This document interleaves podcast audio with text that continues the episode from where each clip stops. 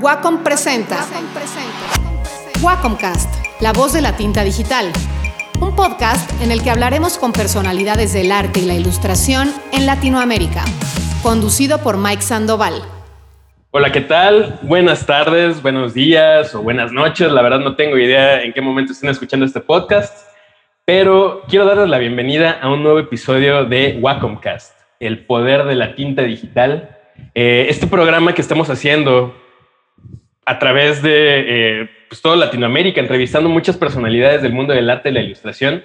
Y el día de hoy estoy muy contento porque nuestro invitado es una persona eh, que tengo muchos, muchos años de conocer, que es amigo mío, amigo de, de, la marca, de, Wacom, y es un, pues es un estuche de monerías también. Es locutor, eh, también tiene sus propios podcasts, eh, es coleccionista de muñequitos, figuras de acción, figuras coleccionables. Bonitos, bonitos. Bonitos. Eh, y hace muchas, muchas, muchas cosas, pero sobre todo es un gran, gran ser humano y un excelente ilustrador. Eh, el día de hoy tenemos a Mario Flores, que aquí está, ya, ya, estamos conectados, y les voy a leer un poquito de, de las cosas que hace. Él estudió diseño de comunicación en la Universidad Nacional Autónoma de México y, al igual que muchos de nosotros, estuvo trabajando en agencias hasta que se hartó y se dedicó al freelance. Luego estuvo haciendo eh, ilustración editorial, se agotó también ese recurso y empezó a especializarse en ilustración para marcas, lo cual es muy importante de mencionar porque es el tema, el tema de hoy. Y pues ha trabajado como director de arte y coordinador de muchas campañas como eh, para esta campaña super padre de, los barrios de México de cerveza indio, que yo creo que es como pues de tus hijos favoritos, ¿no?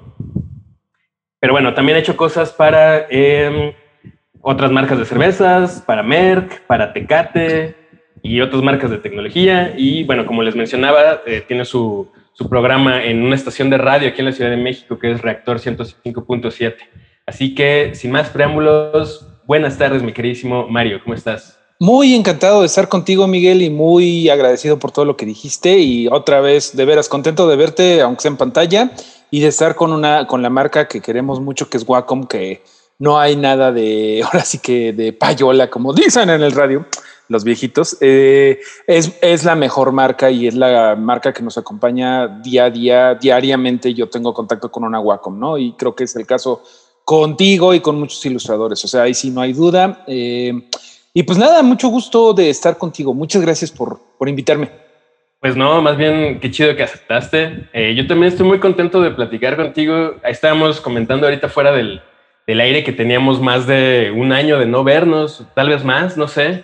Eh, Solamente digo, por, la, por las redes sociales. Sí, por las redes sociales es el único contacto que más o menos tenemos, ¿no? Afortunadamente el algoritmo todavía nos, nos tiene ahí como en el mismo bloqueados.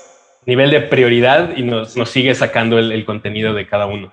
Exactamente. ¿Cómo vas con todo eso? ¿Cómo, ¿Cómo te están tratando? Bueno, a ver, primero que nada, ¿tú sientes que ya está más cerca la luz al final del túnel o todavía sientes que va para largo esta situación? Va para largo, va para años, o sea, yo creo que 2023, o sea, la no, nunca nos vamos a normalizar, eso no es este, algo catastrófico, realmente siempre vamos a tener que estar durante mucho tiempo en guardia con esto, pero definitivamente creo que ya pasó lo peor. Eh, nunca habíamos estado en casi todo el país en amarillo, en algunos en verde. Eh, da también miedo eso, ¿no? Porque es así de, ok, estamos listos, o sea, tanto que nos quejamos de estar encerrados y ahora da el síndrome de no quiero dejar la jaula. ¿Cómo voy con esto? Eh, terrible, o sea, terrible, ha sido muy difícil, el encierro estuvo duro, eh, guardamos un encierro bastante um, formal, por así decirlo, sí, porque ajá, tenemos eh, gente mayor y pues digo, finalmente nos dio, entonces, este, ahorita por lo menos estoy disfrutando un poco los anticuerpos que tengo, pues hay que hacerlo, todavía no me vacuno, pero sí fue en, en lo que nos ocupe, creo que sí fue un trancazo para para mí fue un trancazo en personal. Eh, como tú dices, este, me dedico mucho. Mi hijo predilecto es indio y a veces parece el 21 hijo de diseño. Eh, tengo otros proyectos, claro, que para nada tengo que menospreciar, pero Indio ha sido eh, la marca que de diseño me ha dado de comer literalmente durante mucho tiempo. Y ¿Ya, ¿Ya, cuánto llevas siendo el director de arte de este proyecto padrísimo que incluso una vez me invitaste a, colaborar eh, de ilustrar los barrios. ¿Cuánto tiempo llevas más o menos con eso? Mira, no soy el único director de arte, por supuesto, con una marca tan grande como Indio hay mucha gente involucrada, agencias de marketing, este, de digital, de, ah, de muchas cosas y ahí cada quien tiene el suyo. Y, pero más o menos como seis años llevo, este, desde que me invitó Montalvo KD, eh, Pepe Montalvo me invitó a, hacer la parte de ilustración del primer pitch de lo que se volvería Barrios de México, el lado auténtico de, México, Barrios Indio, el lado auténtico de México, que fue la primera campaña en donde hicimos, buscamos barrios, barrios este, auténticos con ayuda de un historiador y estuvimos sacando la primera tanda, ¿no? Como tú dices, siempre ha sido no nada más mi trabajo, sino siempre buscar a gente como tú, eh, como César Moreno, como Ferval, como Miguel Basurto, Pon Cervantes, no sé, eh, muchísima gente que, que sabemos que estamos en el medio, ¿no? Y eh, pues de repente coordinarlos y decirles, mira, esto es lo que se hace con la marca, te queremos invitar, este, estos son los barrios disponibles, este, a ver cuál te gusta, a lo mejor, tú, tú por ejemplo hiciste Aguascalientes, uno de Posada, hiciste uno de un arte de Zapopan, Jalisco, y no me acuerdo cuál otro, no me acuerdo cuál otro. Malinalco, hice, hice un Malinalco y Taxco. Y Tasco, Tasco te quedó muy bonito con unas con unas bugambilias, me acuerdo que le pusiste. Y eso no, es el, más bien, el de las bugambilias fue Malinalco y Tasco eran milagritos de, así como. Es cierto. Pero eso, eso es lo padrísimo de esta campaña, ¿no? Que en todas, este, no nada más es ponerle el letrero y ya, sino que todo el tiempo hemos buscado que sea auténtico. Eso es algo bien importante, ¿no? Que que en la medida de lo posible se le dé a los ilustradores del lugar el que le, el que le toca, ¿no? Por ejemplo, si he tenido ilustradores de Oaxaca, oaxaqueños como Cheque Terán, eh, le di el barrio de, bueno, le di la tradición de Oaxaca de pueblos, de pueblos mágicos, porque lo hemos hecho esto con dimes y diretes, este, después de barrios indio, hicimos pueblos de México Unido, con énfasis en el unido, ¿no? Con todo lo que ha estado pasando y las mañaneras y todo eso, teníamos que salir a decir que tenemos que estar unidos como mexicanos y eso, pues Indio lo ha hecho muy bien. Em, eh, da mucha libertad trabajar con una marca como Indio porque el equipo de marketing consistentemente ha sido gente muy capaz, gente joven y gente que sabe eh, cómo eh, ahora sí que dar espacio para que trabajemos un poco. Claro que siempre con lineamientos, ¿no? De que de repente, pues no puedes cambiar tanto al emperador, este, no puedes poner símbolos religiosos, no puedes poner consumo de alcohol, no puedes poner guitarra por las reglas de la COFEPRIS, ¿no? Que, que son como muy, muy estrictas en lo que puedes poner o no en la etiqueta de un, eh, de un producto de alcohol. Pero sí son como seis años más o menos lo que llevo. luego no hago cuentas porque me deprimo, pero sí son como seis años. Y este, bueno, me preguntabas originalmente cómo me fue con la pandemia. Pues te digo que Indio, eh, bueno, Indio es parte de Heineken, que también yo soy proveedor de Heineken, entonces Heineken Global eh, de repente me ha pedido otras cosas para sus otras marcas, ¿no? Para Tecate, para Heineken 0.0, para cerveza Sol y cosas así, aunque el principal ha sido siempre indio. Heineken a nivel global, imagínate el, impacto que tuvo que durante, ¿qué te gusta? No un año a lo mejor, pero siete meses, todo el mundo estuvo cerrado. Pon tú, no sé, o sea, variaban las etapas, pero siete, ocho meses estuvieron cerrados todos los, em, todos los conciertos, todos los estadios, todos los bares de todo el mundo, no nada más de México, porque me dicen, ay, pero si no me cerraron como no sé cuándo se cerró aquí la, bebida, ¿no? Eh, que fue como tres semanas que no hubo. Algo así, más o menos. Hubo una ley seca súper random que no sirvió de nada, pero em, no, no nada más fue esa ley seca, sino es todo lo que se está dejando de vender y todo lo que se está dejando de beber en lugares concurridos y todo eso. Y cosas, es que todo es tan interconectado. Se ha retrasado tanto el estreno de la película de James Bond. Eh, ¿Cómo se llama? Este, no Time to Die pues todavía no la vemos. Si era para el año pasado, estas fechas ya las deberíamos de haber estado viendo, pero... Eh, pues varias, ¿no? O sea, por ejemplo, yo, yo, yo esperaba mucho eh, la segunda parte de A Quiet Place. Ándale, y apenas. También, o la, la, nueva de Halloween también, que, que estaba programadísima. A Quiet Place fue algo fuerte porque llegaron a ver carteleras antes de la cuarentena hace un año y apenas la estamos viendo. Pero bueno, te digo lo de James Bond, porque No Time to Die está muy patrocinada por Heineken. No sé si te acuerdas de, de, unos este, comerciales que hubo de Heineken 0.0 que jugaron mucho con el Heineken 0.07, ¿no? Y están muy padres, o sea, muy buena creatividad, pero pues toda la lana que le metiste eso y no hay revenue, pues eh, están comprensiblemente conservadores este, en gastos eh, indio y creo que en general muchas marcas han, han tenido que estar pues un poquito conservadores. Lo que me Fíjate que, ajá, dime, dime, dime. Di, di, di, di. Mira, lo que, lo que te iba a preguntar es que, pues evidentemente estás muy eh, al tanto de lo que está pasando en el mercado y lo que está pasando con las marcas. Y yo noto dos tendencias. Por un lado, lo que dices, ¿no? Hay, hay marcas como muy grandes que están muy conservadoras porque perdieron muchísimo dinero y entonces como que están eh, llevando las cosas poco a poquito, tratando más o menos de ahí de invertirle cosas muy seguras como para no perder más dinero. Y por otro lado, veo marcas más medianas, más pequeñas, que vieron en esto como una oportunidad de alocarse y hacer cosas más innovadoras, ¿no? Lo cual eh, esto me lleva justo a presentar un poquito el tema del día de hoy, que es las marcas están al servicio de la ilustración o la ilustración está al servicio de las marcas. ¿Tú, tú, tú, qué opinas de esto? Ah, bueno, mira, por, un lado, eh, sí dices correctamente, hay algunas marcas que crecieron. Yo así lo voy a comentar rápido. Eh, lo que me dio de comer durante toda la pandemia es que HBO, yo hago podcast para HBO y HBO, bueno, creció, pero como no tienes idea. Y ahorita que viene HBO Max todavía, o sea, hay ciertas marcas que por ellas mismas, pues ahora más que nunca dijeron, dijo la gente, pues, no, pues ahora sí vamos a contratar a HBO ya que estamos todo el día en la casa. Yo no, no lo sé, vamos a que luego nos platiquen el chisme, pero yo me imaginaría que Wacom también le, le pudo haber ayudado a esto porque es, es algo muy indoors, pero bueno.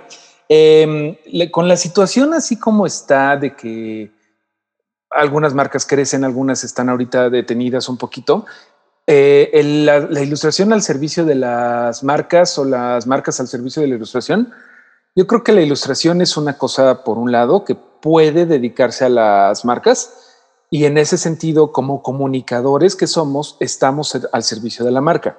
No, bueno, eh, aquí hay que hacer la diferencia entre el arte que el arte no debe de responder a nadie y que más bien responde a una función de, pues esto es lo que yo siento. De expresividad humana, ¿no? Eso es a lo único a lo que tiene que responder tu arte, ¿no? A ti mismo y a tu expresión humana. Pero como la ilustración y la comunicación es un servicio, bueno, es una es un circuito que se tiene que construir, ¿no? O sea, la famosísima que vemos desde la prepa de eh, el circuito de la comunicación que implica que haya un lenguaje emitido, pero también haya, bueno, haya un emisor y haya un receptor. En este caso, eh, pues la marca es la que me está pidiendo que haga el mensaje para llegarle al receptor que sería el público. Pero todo este camino requiere de la marca de saber qué es lo que quieres comunicar, porque a final de cuentas no puedes aquí ponerte diva o decir es que mi arte necesita tener una calaca y una chava encuerada, porque la marca no quiere eso. Entonces sí tienes que estar al servicio de la, de la marca.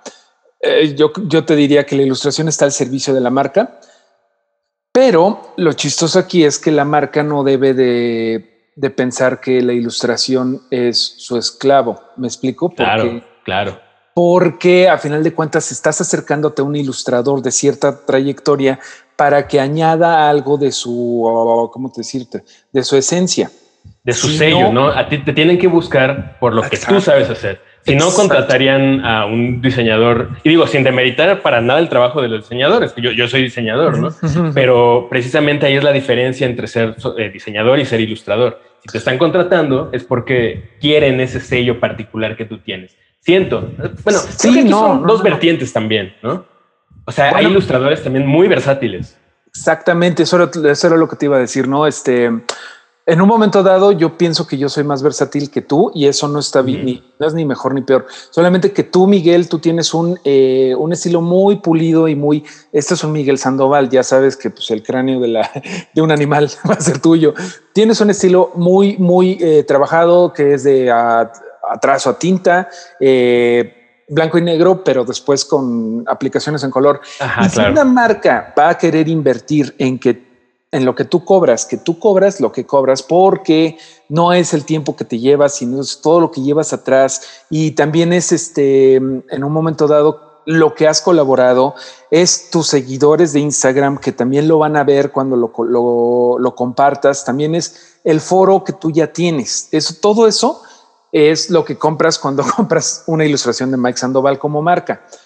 Si tú como marca quieres llegar a decirle a Mike Sandoval, ok, me gusta lo que haces, está bien interesante, queremos trabajar contigo, ahora hazme esto, quiero que me copies el estilo de este otro ilustrador, cosa que ha pasado, es una perdedera de tiempo y de dinero para todos, porque claro. eh, primero que nada, eh, dinero.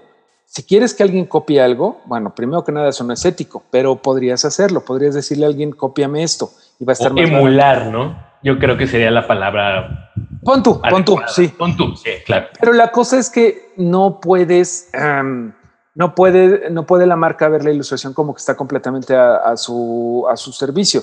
No es el caso, la mayoría de los clientes, la mayoría de los clientes saben qué es lo que implica contratar a un ilustrador, así como sería una cosa diferente contratar a un músico para que haga una canción. O sea, si quieres un jingle, a lo mejor le va a quedar mejor al de Coldplay, a Chris Martin, que al güey de Slayer. O sea que tienes que saber qué es lo que necesitas. Y además, no va a estar tan barato ninguno de los dos, ¿no? Bueno, yo creo que Chris Martin va a estar más caro. pero, pero lo que voy es que la ilustración, la marca tiene que saber respetar un poco que está contratando un profesionista que sabe de su shit y que sabe lo que quiere, ¿no? Porque algo bien importante, más allá de otra cosa, yo creo que las horas vuelo te hacen eh, poder justificar por qué hiciste algo, no por tercos. O sea, no, no es porque dices, yo tengo que poner esto, lo que sea, pero no sé si te pasa que antes ves tus trabajos de antes y dices, este, elemento está súper random y por qué lo puse. Ahorita ya las horas vuelo creo que sí te hacen decir, nada más, esto es lo que tiene que ir, a, a, ver cómo se ve esto. No, no funciona. Por ejemplo, no sé si estás trabajando con siluetas, ¿no? Que es algo que pasa mucho. Ok, ¿cómo se, se entiende esta silueta? No, no se entiende. A ver, vamos a vectorizarla a ver si así se entiende más. Por ejemplo, si quieres, me pasó ayer que estoy haciendo una infografía de México y Brasil. Entonces, este, ok, es para los dos países. Realmente los mexicanos eh, ubican bien la silueta de Brasil quizá no. Claro. O sea, de repente la, la, silueta de Brasil, fuera de contexto, parece Tlaxcala, yo qué sé, o sea, puede ser, puede ser cualquier otra cosa. Entonces ya ahí le vas viendo y dices, ok, vamos a vectorizarla y vamos a ponerle los colores de la bandera de Brasil, vamos a ponerle la bandera de Brasil para que ya no haya duda. Esas son horas vuelo que, que, que tienes que saber, bueno, la marca idealmente debe de saber respetar que que, dejes trabajar un ilustrador que ya tiene esas horas, esas horas vueltas. Sí, creo, creo que lo que te da la trayectoria y la experiencia es asertividad, ¿no? Y entonces ya al buscar el trabajar con un ilustrador de cierto renombre, sabes que lo más probable es que vaya a ser un trabajo bien hecho y, y, y que te, va a cumplir con todos los requerimientos de tiempos, de calidad, sí. etcétera, ¿no? Y eso es algo muy importante que eh, pues la, la, las marcas tienen que tomar en cuenta el momento de contratarte, ¿no? Yo creo que sí. Y mira, algo que es importante es que también, si nos están escuchando de repente chavos que van empezando y dicen, chale, pues cómo le hago, pues o sea, qué chingón decir esto porque ya nosotros ya tenemos 15 años sentados aquí, pero cómo le hago yo que acabo de salir este año. Pues yo creo que dejando desde el principio el mejor trabajo que puedas, vas a cortar un poco el camino para llegar a tener un cierto nombre o, o que te llamen más las marcas, ¿no? O sea, sí, creo que la, idea es, trabajo. Yo lo que siempre les digo es buscar profesionalizarse. Sí. O sea, en, tienes que ser puntual, tienes que ser ordenado, tienes que ser incluso saber expresarte bien para que al sí. momento de, de, responder un correo o recibir un brief o, o incluso tú briefear a alguien más y si necesitas sí. como subcontratar a alguien, poder comunicar eh, con precisión y con claridad y lo dejando todo lo, lo más eh, específicamente posible para porque a mí me pasa muy seguido que luego se nota que te están escribiendo personas que llevan muy poquito tiempo y, y no son claros, entonces no saben qué quieren, no saben qué sí. es lo que están buscando, no saben cómo pedirlo. Y entonces sí. yo siempre le digo a la gente, traten de volverse profesionales de lo que quieren hacer. Estoy completamente de acuerdo. Creo que sí es bien importante la profesionalización y este saber que perdón, es que viene por café porque un buen ilustrador sobrevive a base Adelante, de café. Sí, aquí tengo el mío también. Yo creo que ah, dijiste algo muy importante, que es que un ilustrador tiene que tener muchas otras habilidades, además de solamente ilustrar. Creo que hay, bueno, hay una palabrita ahí muy mamalona que son los soft skills, las habilidades suaves, que son muy importantes. Justamente todo eso que dijiste, cómo tratas, este, cómo tratas a la gente, cómo te expresas. La comunicación no nada más es agarrar una Wacom, precisamente, y dibujar la mujer más perfecta o el landscape más chingón o lo que quieras. También es que lo puedas vender, entonces incluye un montón de RP, de relaciones públicas que tienes que estar viendo. Y, de hecho sí hay gente, y eso sí lo, sí lo critico, hay gente que tiene cero habilidades de relaciones públicas en el diseño, que como que, lo voy a decir tal cual, esto es muy grave, ¿no? O sea, no me cae bien esta gente.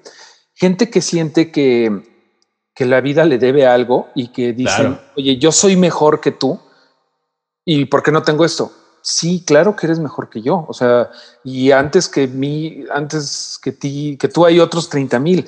No se trata de nada más de ver quién dibuja mejor. Eso no es un concurso de dibujo. La vida se trata de un montón de cosas e incluso incluyen eh, que alguien que no dibuja tan chido se sepa vender mejor o que trabaje también padre, trabaje rápido. No sé si ubicas tú a Doctor Netas. Sí, creo que sí, claro. es un caricaturista de reforma y todo esto. Ah, sí, sí, sí. Él trabaja rapidísimo, o sea, trabaja en, bolita y palito como tipo histrino, pero con un poquito más de onda. Pero pues, es una máquina de creatividad y de ideas y ahí lo importante no es saber dibujar, sino sacar la creatividad y lo que comunicas, la idea, ¿no? Sí, sí, sí. Y cada, cada uno tiene su espacio. O sea, tú eres muy minucioso, Mike, en tu trabajo y eso, o sea, tú has sabido explotar eso. O sea, hasta enfocas el trabajo de ashurado que haces y eso está poca madre. O sea, eso es conocer que tu trabajo es ese, pero eh, también hay en el mundo espacio para los que dibujan rápido como, como Doctor Neta, se me ocurre. Sí, claro, claro. O sea, y fíjate que tocaste un tema muy, muy importante, ¿no? O sea, a mí me ha tocado ver ilustradores, dibujantes, como los quieras llamar, con una calidad increíble, increíble, increíble, increíble, que dices, lo único que te está impidiendo ser de los top en tu país o en el mundo es tu ego o tu, estas, ese, eh, este sentimiento de que el mundo te debe algo, ¿no? Y que nada más están como cruzados de brazos esperando que las cosas te lleguen y que incluso cuando algún proyecto les cae, se sienten como con esta, no sé, esta actitud de decir, ay, no, esto no, o sea, sabes, son como, no, no son educados, no, no saben expresarse bien, no saben, les faltan habilidades de relaciones públicas. Eso es muy importante. Y hay muchos prejuicios y de repente un poco de traumas, ¿no? Este, Hice un cartel para una, mm, para una farmacéutica, ¿no? Eh, de los 90 años de la farmacéutica en México. Y lo hicimos y varios ilustradores también lo hicimos, este, cada quien por su lado. La idea era que hubiera una inauguración y el vinito con los eh, carteles impresos en la planta, ¿no? Que está en, eh, en Atizapán, en Naucalpan.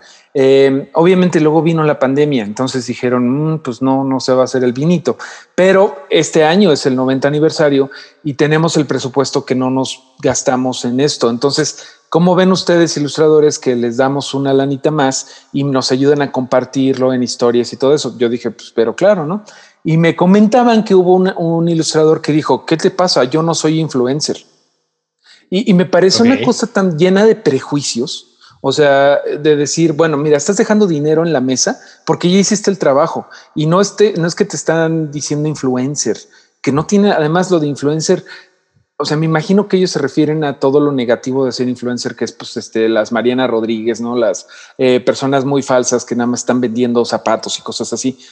Pero no, o sea, bueno, primero que nada, ellas, eh, esos, influencers tienen un trabajal. O sea, no puedes menospreciar el trabajal que hay detrás de ser un influencer porque no, no cualquiera lo puede hacer. Esa es una. O sea, dicen, ay, si yo nada más me saco unas fotos, no, a ver, hazlo. O sea, realmente saber dominar el algoritmo y todo eso es una maquinaria. Pero bueno, yo digo que el prejuicio de verte como nada más ilustrador y no influencer, pues es una tontería porque entonces no te están dando, no te están, no te estás echando publicidad a ti mismo. A final de cuentas, creo que eso te hiere a ti. Porque yo creo que la publicidad a ti mismo no es, no es una cosa de ego, sino de a lo mejor con eso comes mañana. O sea, a lo mejor si tú ahorita lanzas y promocionas que te fue muy bien con un cliente, a lo mejor otro cliente similar te cae por eso. Eso es lo que yo pienso. O sea, siempre, siempre, por eso yo comparto mis, mis trabajos y creo que tú también. O sea, es como, yo lo veo como poner el escaparate bonito de la tienda para que, pues si te gusta, pregúntame, ¿no? O sea, y trabajemos. Es lo que, o sea, a mí con frecuencia me preguntan como de, oye, ¿no, no sientes raro de repente estar hablando de marca? O sea, también entiendo, yo sé que muchas personas tienen como unos ideales un poquito más artísticos. Más, arcaicos. Pues también, ¿sabes? O sea, mira, yo ni siquiera voy a decir si son arcaicos son. Sí, no, no. Yo creo que son muy respetables los ideales de cada quien, pero lo que sí no creo que esté chido es criticar al, al que sí lo hace, ¿no? O sea, si tú decides poner tu escaparate de, para que tu trabajo lo vea y que la gente eh, y las marcas lleguen a, a ti, pues qué padre, qué bien, qué bueno. Si tú decides no hacerlo porque tú tienes otros ideales, pues también adelante, ¿no? Pero estarse tirando eh, porquería entre que por qué sí uno y por qué el otro no, creo que ahí ya no, ya no está padre, ¿eh? ahí ya no, no, ya no aplica. Al final de cuentas puedes dejar de seguir a la persona o lo que sea y ya, y abstenerte de comentarios negativos. Y algo que es bien importante es que em, afortunadamente creo que en México sí hay mucho, mucho mercado y mucho ilustrador muy bueno. No podemos quejarnos de que aquí no ilustremos ni bien ni poco. Ilustramos mucho y para todo. Y hay muchos talentos, muchas mujeres que han detonado, muchos hombres que también. O sea, creo que lo mejor es vivir y dejar morir. vivir y dejar pues vivir, perdón. Es que era la película de James Bond, me quedé pensando. Mm, no sé, pero yo, yo sí diría que el objetivo de un ilustrador también uno tiene que ser mercadólogo un poco, porque somos comunicadores nuevamente, o sea, y, y sí puedes decir, mira, aquí está la comunicación se logró, o sea, y se logró porque está en una cartelera, o sea, ya lo vieron las personas y tienen esos impactos y todo esto, o lo usaron mucho en banners, o en el caso de la cerveza indio, bueno, pues todos los impactos que recibió con la con ponerlo en la cerveza, ¿no? Que además eso es una cosa muy especial porque pues lo estás tomando cuando estás echándote una chela con tus amigos. Eso está bien chingón, pero eh, ahí sí cada quien. También se vale mucho que la gente decida hacer algo más artístico de nada más este, trabajar por él mismo. Y también cada cabeza es un mundo y no sabemos eh, la, situación económica de cada uno que cambia, ¿no? O sea, claro. O sea, a lo mejor... Em, Sí, no, justo, e, es lo que te voy a decir. O sea, no, el, punto es no criticar, no criticar, porque al final eso no te va a dejar nada bueno. Y también como que darte a conocer dentro del gremio o dentro de tu círculo por el vato que siempre, o la persona que siempre está criticando y viendo la paja en el ojo ajeno, pues está, eso no es profesional. Eso, es algo que también siempre le digo a la, a los, a los, a los chavos, a los jóvenes, ¿no? Y como si ya estuviéramos muy, grandes, ¿no? Pero bueno, cuando me preguntan, o sea, aléjate, aléjate de las malas, de estar tirando como, pues, hate, ¿no? De estar eh, creando controversia nada más por crearla, ¿no? Eso no es nada profesional, no se ve bien. Nadie quiere trabajar con este tipo de personas que solo son como víboras ahí escupiendo veneno todo el tiempo. Yo diría que hay que controlar los sentimientos en esto. Totalmente. Puedes tener tus ideas, pero guárdatelas para ti, ¿no? Sí, porque sacar los sentimientos en algo que debería de ser profesional, pues no es profesional justamente. O sea, obviamente ah, a todos creo que nos ha pasado que de repente se pone personal la cosa. De repente. Sí, no, claro, claro, claro. Todos somos humanos.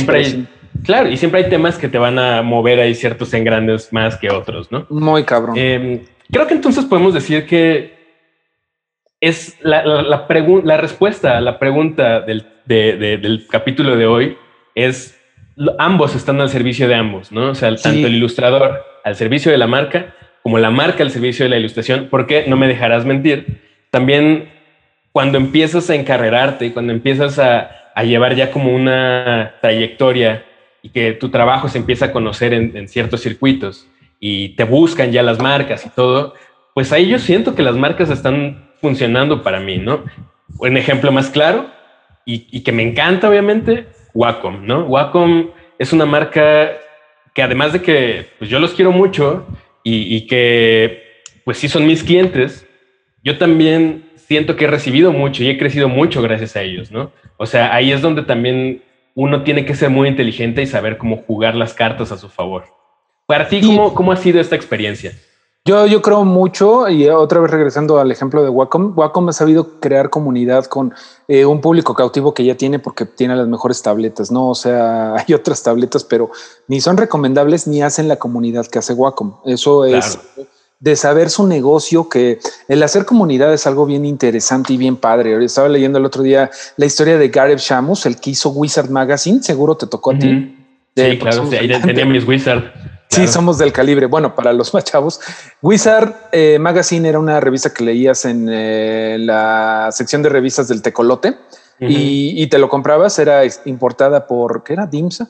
Eh, pero era una The Guide to Comics, la guía para cómics. Gareth Shamus, estaba yo leyendo que era un chavo que tenía un MBA en administración de empresas y es un coquísimo el güey pero el güey había convencido a sus papás, porque es muy buen vendedor, de poner una tienda de cómics. Eh, y los papás, bueno, pues si dices que es un buen negocio.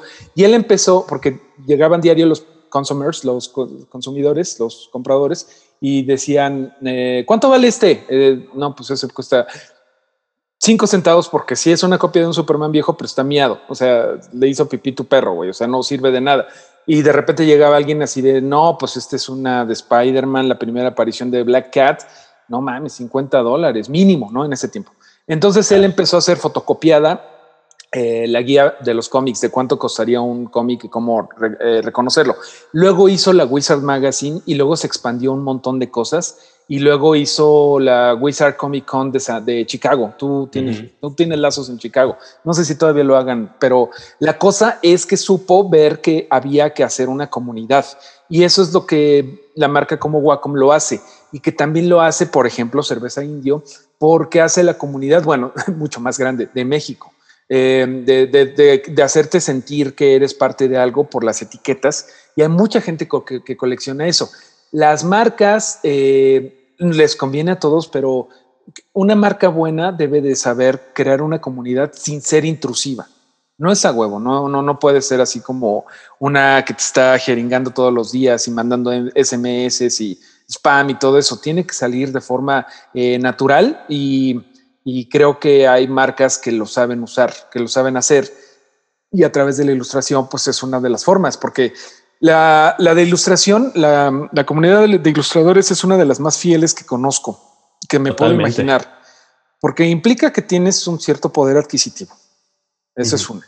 Que tienes este, una cierta educación, que tienes, eh, y no, no, estoy siendo elitista ni nada por el estilo, pero creo que somos gente sedentaria, eh, organizada en cierta forma en cuanto a gastos y eso, tenemos que y, sobre todo muy fiel, o sea, y que estamos viendo siempre qué, hace, qué hacen los demás. Como tú dices, muy importante, eh, hay que ver lo que hacen los demás sin echar mala onda, pero sí estamos viendo todo porque tenemos que verlo, o sea, eh, tenemos que estar viendo cómo se movió alguien, qué hace esta persona. Por ejemplo, a mí me pasa mucho que veo con amigos, órale, este güey está dando cursos en, ya sabes, ¿no? En las plataformas de dar plataformas. Ajá. ya yo me acerco y así de, pues, ¿cómo está esto? Y no, pues que hay que ver, hay que encontrar primero qué, qué cursos no se han dado, este, vale la pena. O sea, como que ya tú vas viendo si te metes o no. Yo, por ejemplo, no, no he tenido tiempo de meterme en cursos online o cosas así, pero a lo que voy es que la comunidad de ilustración hay mucho, mucho camino, ¿no? Pues lo que ustedes hicieron con el Drink and Draw es algo muy padre. La comunidad de, pues de gente de que, que ahí ustedes creo que vieron que había que reunirlos, ¿no? O sea, si van a estar ilustrando a lo mejor en su casa, mejor vénganse todos juntos. Claro. E, esas son cosas que son padres de encontrar eh, comunidad. Oye, em, a, mí me gustaría preguntarte, porque me, interesa tu, punto de vista, obviamente una de las eh, cosas que más eh, frecuentemente me comentan a mí los, los chavos es, oye, ¿cómo, ¿cómo le hago para, o sea, ya, ya estoy dibujando, ya estoy empezando a compartir mi contenido, me interesa que las marcas se acerquen a mí, ¿no? ¿Cómo le hago para empezar a colaborar con las marcas que me gustan? ¿Qué, qué, crees que les podrías decir a ellos para que este, esta maquinaria se empiece a poner en movimiento? Yo creo que hay que tener muchísima paciencia, Mike, porque no es una cosa que pasa de la noche a la mañana.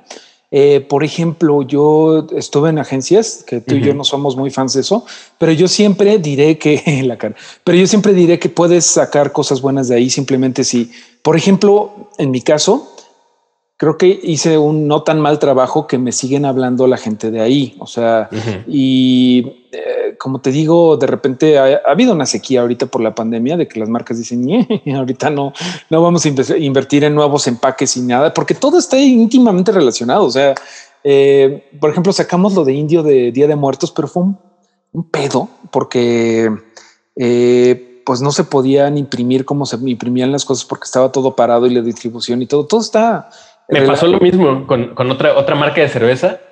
Eh, estábamos a punto de lanzar un proyecto en este mes y me mandaron un correo la semana pasada así de hay desabastecimiento de cartón. o sea, hay un montón de cosas que, que, se pusieron ahí eh, en, efecto dominó. Sí. Sí, bueno, ahí hay que andarle buscando cómo y entender todo, pero bueno, eh, regresando, eh, yo creo que no hice tan mal trabajo en Ogilvy cuando trabajé ahí porque Pepe Montalvo me habló después para eso, pero ya después, mucho después, él ya tenía, creo que todavía no tenía Montalvo KD, pero ya estaba trabajando él solo y yo ya había pasado por otras dos agencias, creo, y ya estaba yo freelance, ya había pasado mucho tiempo y y de un contacto que hice hace mucho tiempo, cuando yo tenía 21 años, 22 años, que no manches, no tienes idea de nada. No, estaba más, más viejo. 25 años cuando, eh, cuando estaba en Ogilvy, pero estabas bien chavo, hacías unos errores que no cometerías ahorita, tenías una seguridad en ti. Bueno, en mi caso, ser un asshole, en pocas palabras. y así como yo era un asshole, a lo mejor otras personas eran inseguras o eran torpes, eh, o eran, bueno, no torpes, no, pero este, descuidadas, así de, ah, ya, la chingada, no sé, o irascibles o tímidas. Lo que haya sido, eh, fue un tiempo en donde, bueno, pero no lo hiciste tan mal que después te conectaron para después, no lo hiciste tan mal la primera vez con Indio que te siguieron hablando y no lo hiciste tan mal que te siguieron hablando otros seis años y que no lo hiciste tan mal que otras marcas te han hablado. Entonces, todo es un efecto dominó, como tú bien dices, y lo primero que tengo que decir es, paciencia. ¿Cómo te vas a acercar a una marca? Eh, primero que nada, con estas habilidades suaves que tienes que tener de no ser muy jeringoso, no ser muy latoso, no ser impositivo, dejar el ego de lado, que el trabajo hable por ti mismo. Eso es súper importante. Saber hacer un book es algo bien importante porque eh, cuando haces un book bueno, tienes que matar el ego. Como dice Kylo Ren en la única frase de la maldita trilogía que vale la pena, eh, let the past go o kill the past. Let the, go, let the past go kill it if you have to. ¿no? Eh, ¿Y a qué me refiero con eso de dejar el pasado ir y matarlo si tienes que hacerlo? Cuando hacemos un book, eso me lo dijo alguien cuando yo estaba en, la, en el servicio social en el canal 11, en 11 niños. Me dijo alguien, pues estuvo poca madre el, ejemplo, porque me dijo, mira, a ver, de tu, ni siquiera era book, en ese momento era CB, ¿no? Eh, quita estas, estas, estas, porque eran como ejercicios de la carrera. Me dijo, es que, ¿para qué nos enseñas ejercicios? Si, por ejemplo, esta pieza terminara, ya nos dice que puedes hacer todo eso.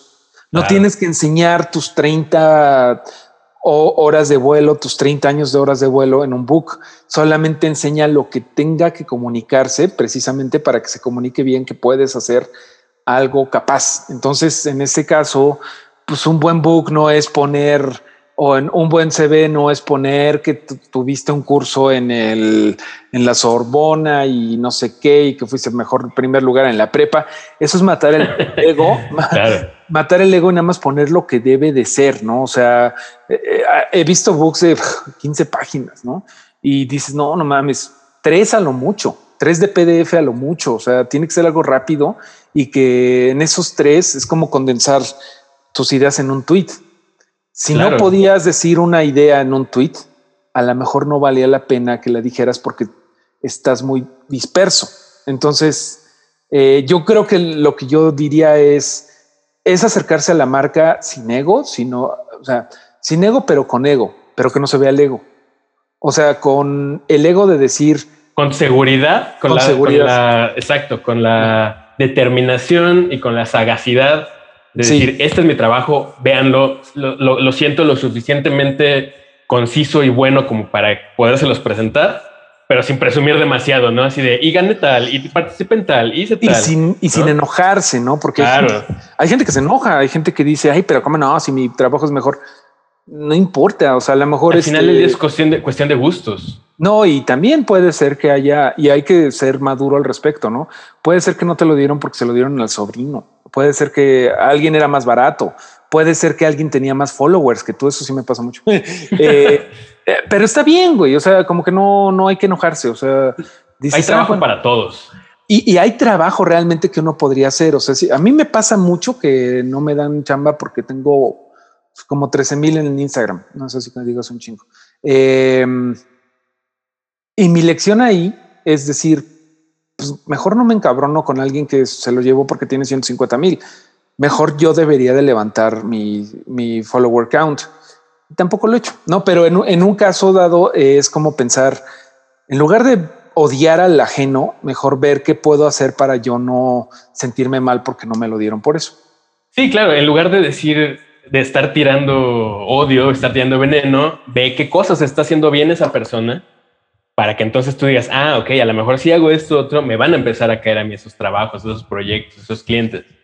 Yo creo que hay que dejar de pensar que hay un arbitrario, hay, un árbitro supremo que Diosito nos está escuchando que o sea, le puedes decir a tus amigos, claro, me lleva la chingada, no solo no me lo dieron porque este güey tiene más followers o este güey estuvo más barato, pero eh, mal barato el diseño. Se vale quejarse porque uno es humano, pero a final de cuentas eh, no es, no vivimos en un mundo justo.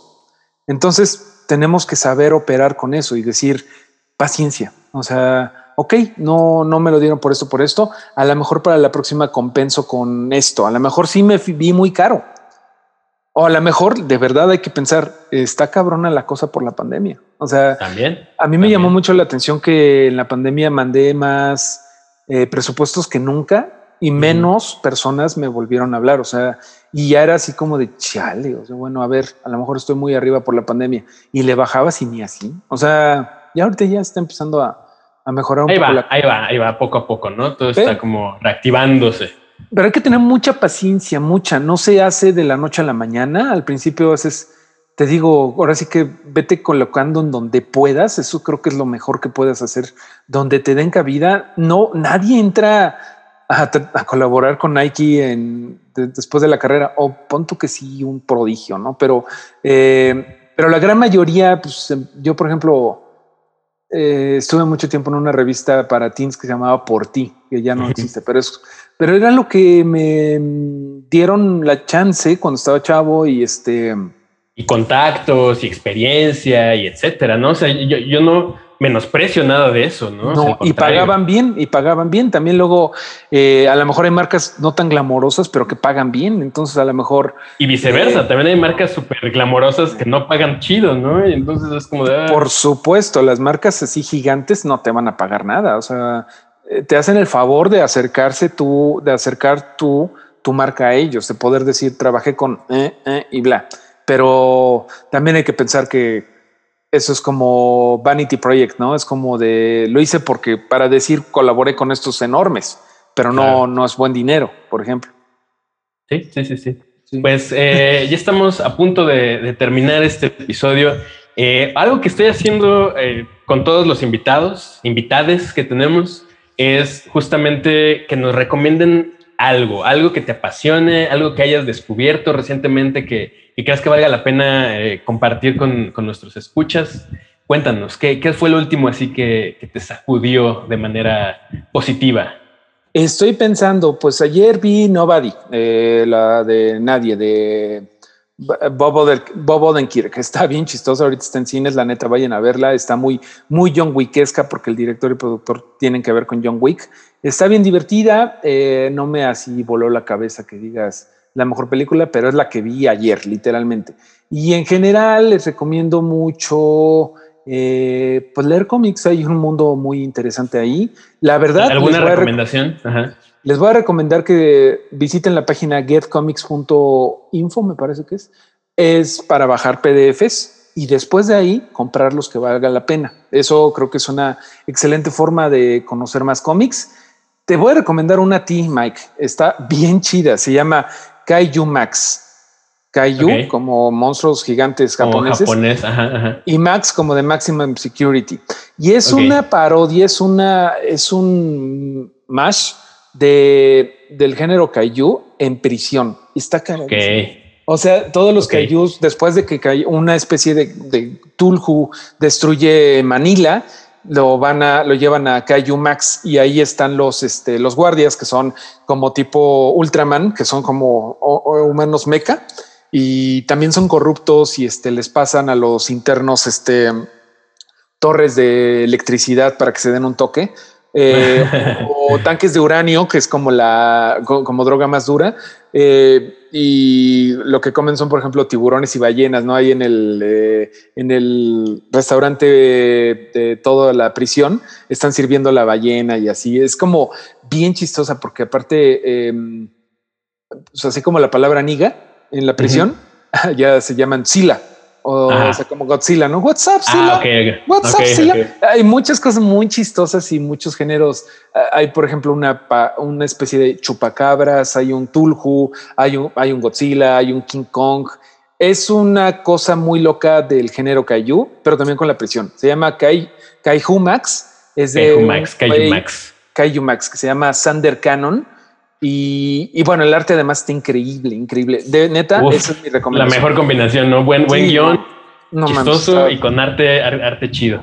Está muy chistosa, la verdad. Kaiju Max. Y también está disponible el TP en Amazon, por si gustan. Okay. Muy, bueno, muy bueno. Mi queridísimo Mario Flores, eh, un, un, gustazo volver un a platicar Mike. contigo. Sí. Ñoñar un poquito, ¿no? También se vale, se extraña. Siempre, siempre es bien agradecido. sí, luego, eh, luego ¿con quién platicas de esto?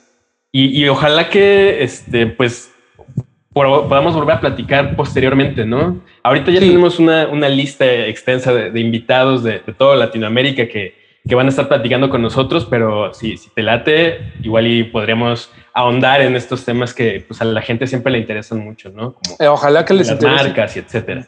Claro que sí, para, para lo que quieran. Mario, muchísimas gracias. Gracias, Mike, y gra gracias, Wacom. Bueno amigos, esto fue Wacomcast, el poder de la tinta digital. Yo soy Mike Sandoval. Ah, bueno, antes de que me vaya, Mario, tus redes sociales para que te sigan. En todos lados soy Mareo Flores, Mareo Flores, en Instagram y en Twitter, que es lo que más uso. Bueno, ahí lo tienen amigos, sigan al buen Mareo Flores. Eh, en Twitter también andas muy activo, ¿no? Sí, sí, sí, sí, algo. Bueno, pues yo soy Mike Sandoval, esto fue el Wacomcast y nos vemos en la siguiente edición. Hasta pronto. Adiós.